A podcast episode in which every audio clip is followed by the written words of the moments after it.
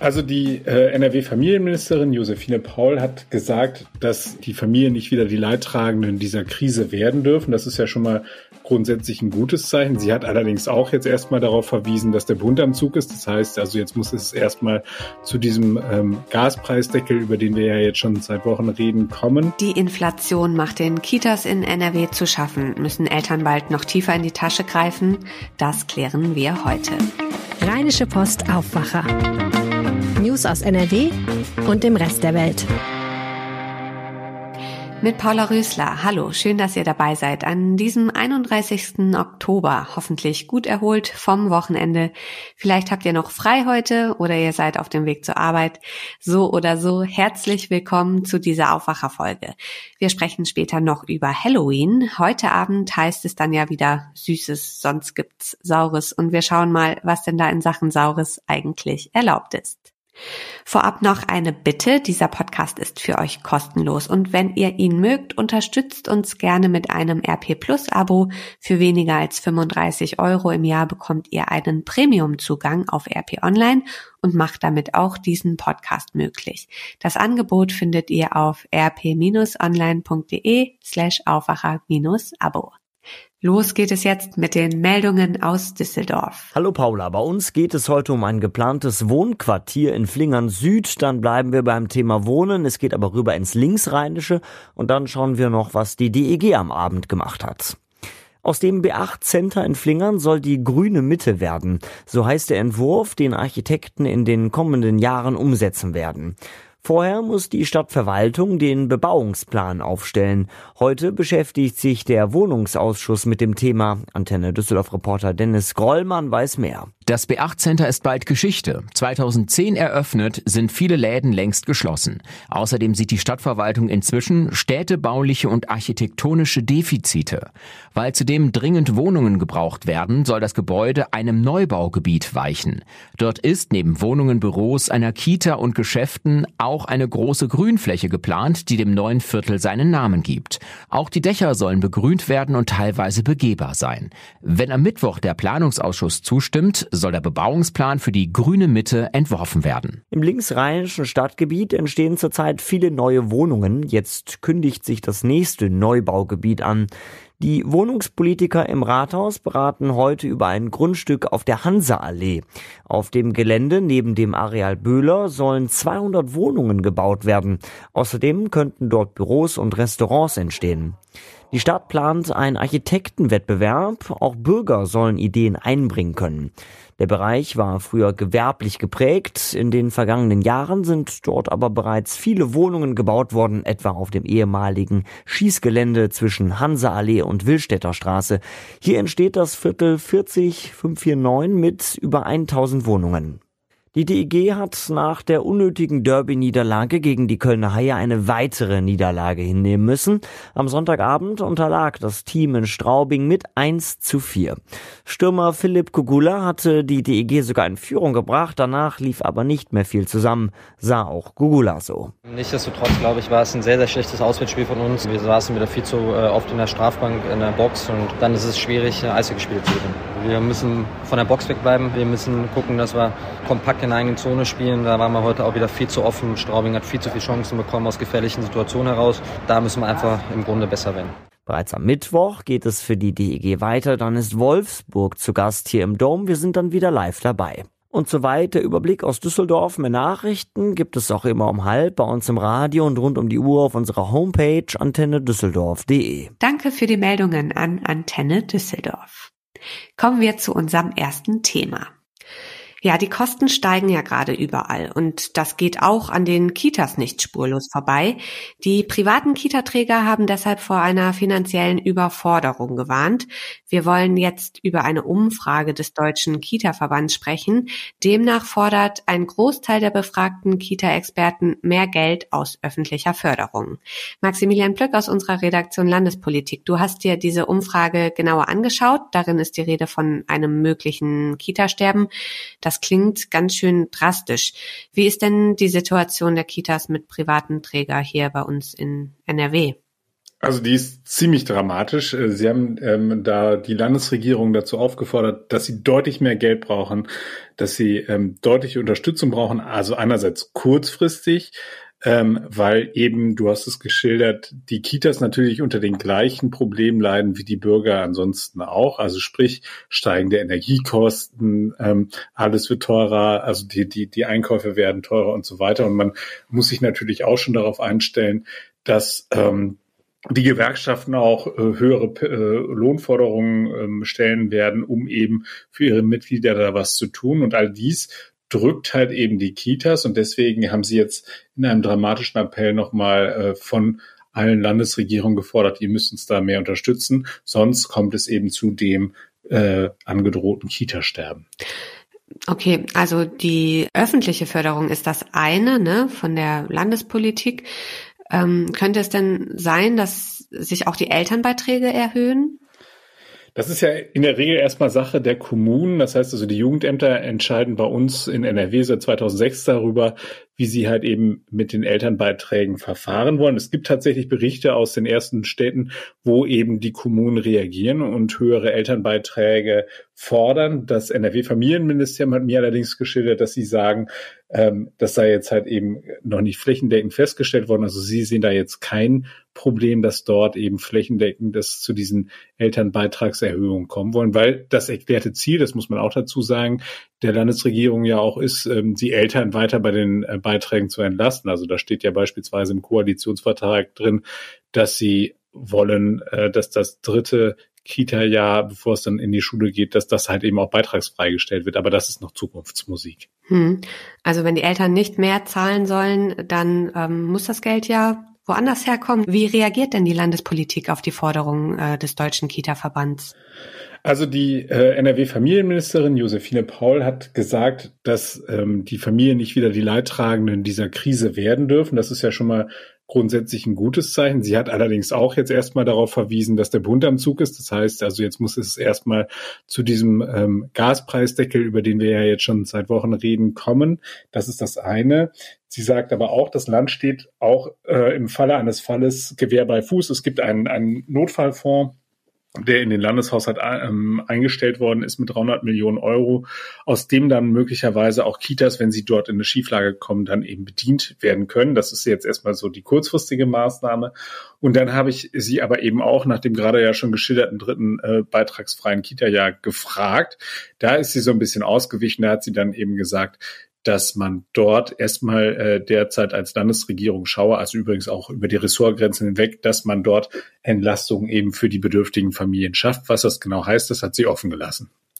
Okay, die Inflation kommt ja jetzt noch obendrauf auf echt große Probleme, mit denen die Kitas sowieso schon länger kämpfen. Ne? Also die Corona-Pandemie natürlich, aber auch der enorme Fachkräftemangel. Das war in dieser Umfrage, die der Kita-Verband äh, jetzt veröffentlicht hat, ähm, war das auf jeden Fall eines der zentralen Probleme. Also das ist das, was die, äh, die Kitas am meisten ähm, stört und oder womit sie am meisten zu kämpfen haben. Das haben 85 Prozent äh, der Befragten gesagt, dass das das zentrale Problem sei. Bei den betroffenen Einrichtungen sind dann im Schnitt so 10 Prozent der Stellen unbesetzt. Teilweise, äh, also beim Zehntel der Teilnehmer dieser Umfrage da sind sogar 30 Prozent, also ein Drittel der Stellen, die eine Kita hat, die nicht besetzt werden können. Das führt dazu, dass teilweise äh, die Leistungen reduziert werden, dass beispielsweise dann Ausflüge nicht mehr stattfinden können, weil man dann da nicht auf den richtigen Betreuungsschlüssel kommt. Das heißt aber auch, im schlimmsten Falle, dass Kitas eben den Betrieb einstellen müssen. Und da hat der Deutsche Kita-Verband gesagt, bei diesen freien Trägern sind das in NRW immerhin zehn Kitas, die dort eben den Dienst einstellen. Und sowas ist natürlich für Eltern, die ihr Kind dorthin in Betreuung gegeben hat, haben, der absolute GAU. Ja, auf jeden Fall. Und es ist vor allem auch äh, der absolute GAU für die Kinder. Ne? Also ich meine, die Ausflüge fallen aus und so weiter. Das ähm, ist ja dann wirklich auch bitter. Wie schätzt du das ein? Wird sich da um die Kitas ausreichend gekümmert zukünftig bei uns in NRW? Also da ist ein ganz großes Rad, was da gedreht werden muss, wenn man sich anschaut, wie beispielsweise der Betreuungsschlüssel in den ostdeutschen Ländern natürlich historisch gewachsen ist, dann sind wir davon weit entfernt. Und ähm, da, da muss sich eine ganze Menge ändern. Einerseits muss man halt eben diesen ähm, Erzieherberuf deutlich attraktiver machen. Man muss ihn gesellschaftlich mehr anerkennen, dass eben ähm, da klarer wird, das ist halt eben nicht eine Kinderverwahranstalt, sondern wir sind da in einer ganz entscheidenden Phase in dem äh, im Entwicklungsstadium des Kindes, wo eben man wirklich eine ordentliche Förderung braucht und wo man wirklich die Besten hinstellen muss, damit sie dort eben ähm, die Kinder fördern, fordern und eben auf den richtigen Weg bringen. Da muss noch eine ganze Menge passieren. Ich finde, das, was von Seiten der Landesregierung kommt, da ist beispielsweise die Regel von einer Fachkräfteoffensive. Da weiß man einfach im Augenblick noch, noch viel zu wenig, was sich da genau dahinter verbergen soll. Es gibt ein paar positive Ansätze, die ich sehe, beispielsweise das sogenannte Kita-Helfer-Programm, das ist eine Sache, die kennen wir aus der Corona-Pandemie. Dort sind Leute, die eben keine Erzieher sind, ähm, eingestellt worden, um eben die Erzieher von so alltäglichen Aufgaben zu entlasten, damit sie sich halt eben wieder stärker den Kindern widmen können. Wenn solche Dinge halt eben forciert werden, wenn die verstetigt werden, und das ist wohl der erklärte Wille der Landesregierung, dann finde ich, hat man ja zumindest schon mal den richtigen Weg eingeschlagen. Aber da muss noch deutlich mehr kommen. Und da bin ich gespannt, was sich hinter diesem blumigen Begriff der Fachkräfteoffensive verbirgt. Also da werden wir genau hinschauen und dann hören, äh, wohin da die Reise geht. Wir bleiben dran an dem Thema. Aktuell ist es jedenfalls um die Kitas nicht besonders gut bestellt, Fachkräftemangel und jetzt kommt die Inflation noch obendrauf. Es fehlt Geld. Danke Max für die Infos und für deine Einschätzung. Sehr gerne.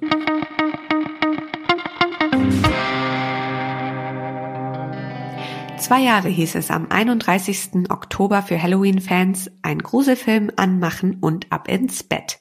Denn Partys oder an Türen klingeln war während der Corona-Pandemie nicht drin.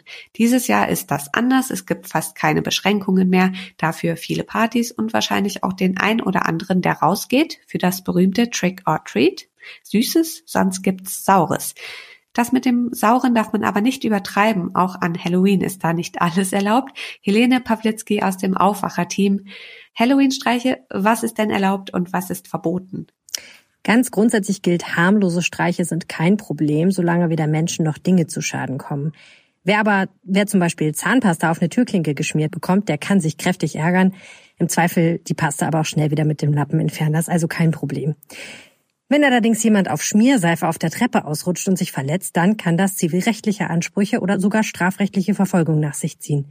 Und so ähnlich ist es auch mit Streichen wie dem berühmten Auto in Toilettenpapier. An sich ist das harmlos, zerkratzt man aber den Lack, ist es Sachbeschädigung.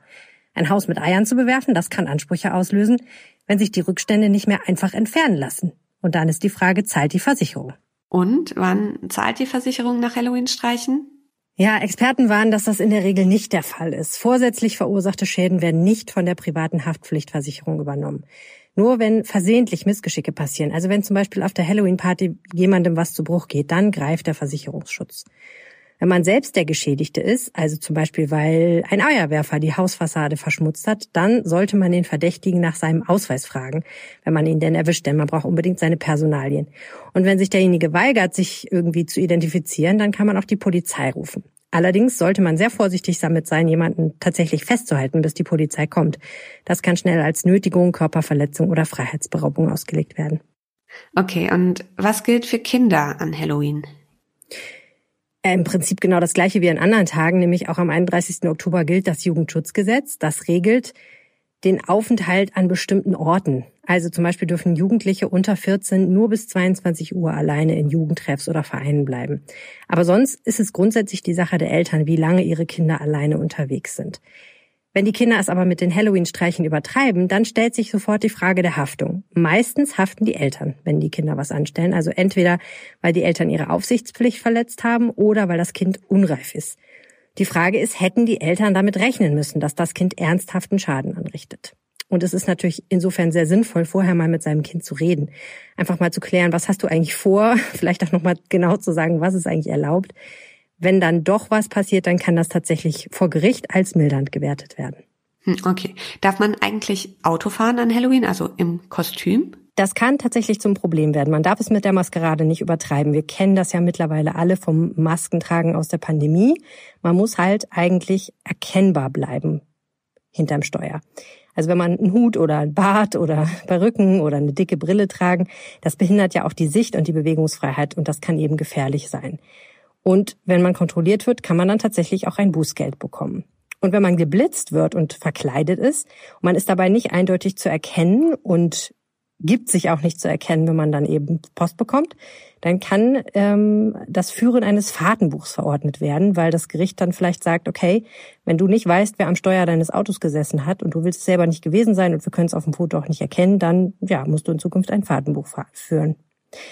Wenn tatsächlich ein Unfall passiert, dann kann einem Maskierten grobe Fahrlässigkeit vorgeworfen werden. Und dann wird es auch deswegen kritisch, weil die Versicherung vielleicht ihre Leistungen kürzt. Also besser, man tut die Verkleidung in den Kofferraum und zieht sich dann auf der Party um oder fährt vielleicht zuvor sowieso Bus und Bahn oder Taxi, dann muss man auch bei den Getränken nicht ganz so aufpassen. Vielen Dank, Helene. Sehr gerne. Nachlesen könnt ihr das auch nochmal auf RP Online. Der Link ist in den Show Notes.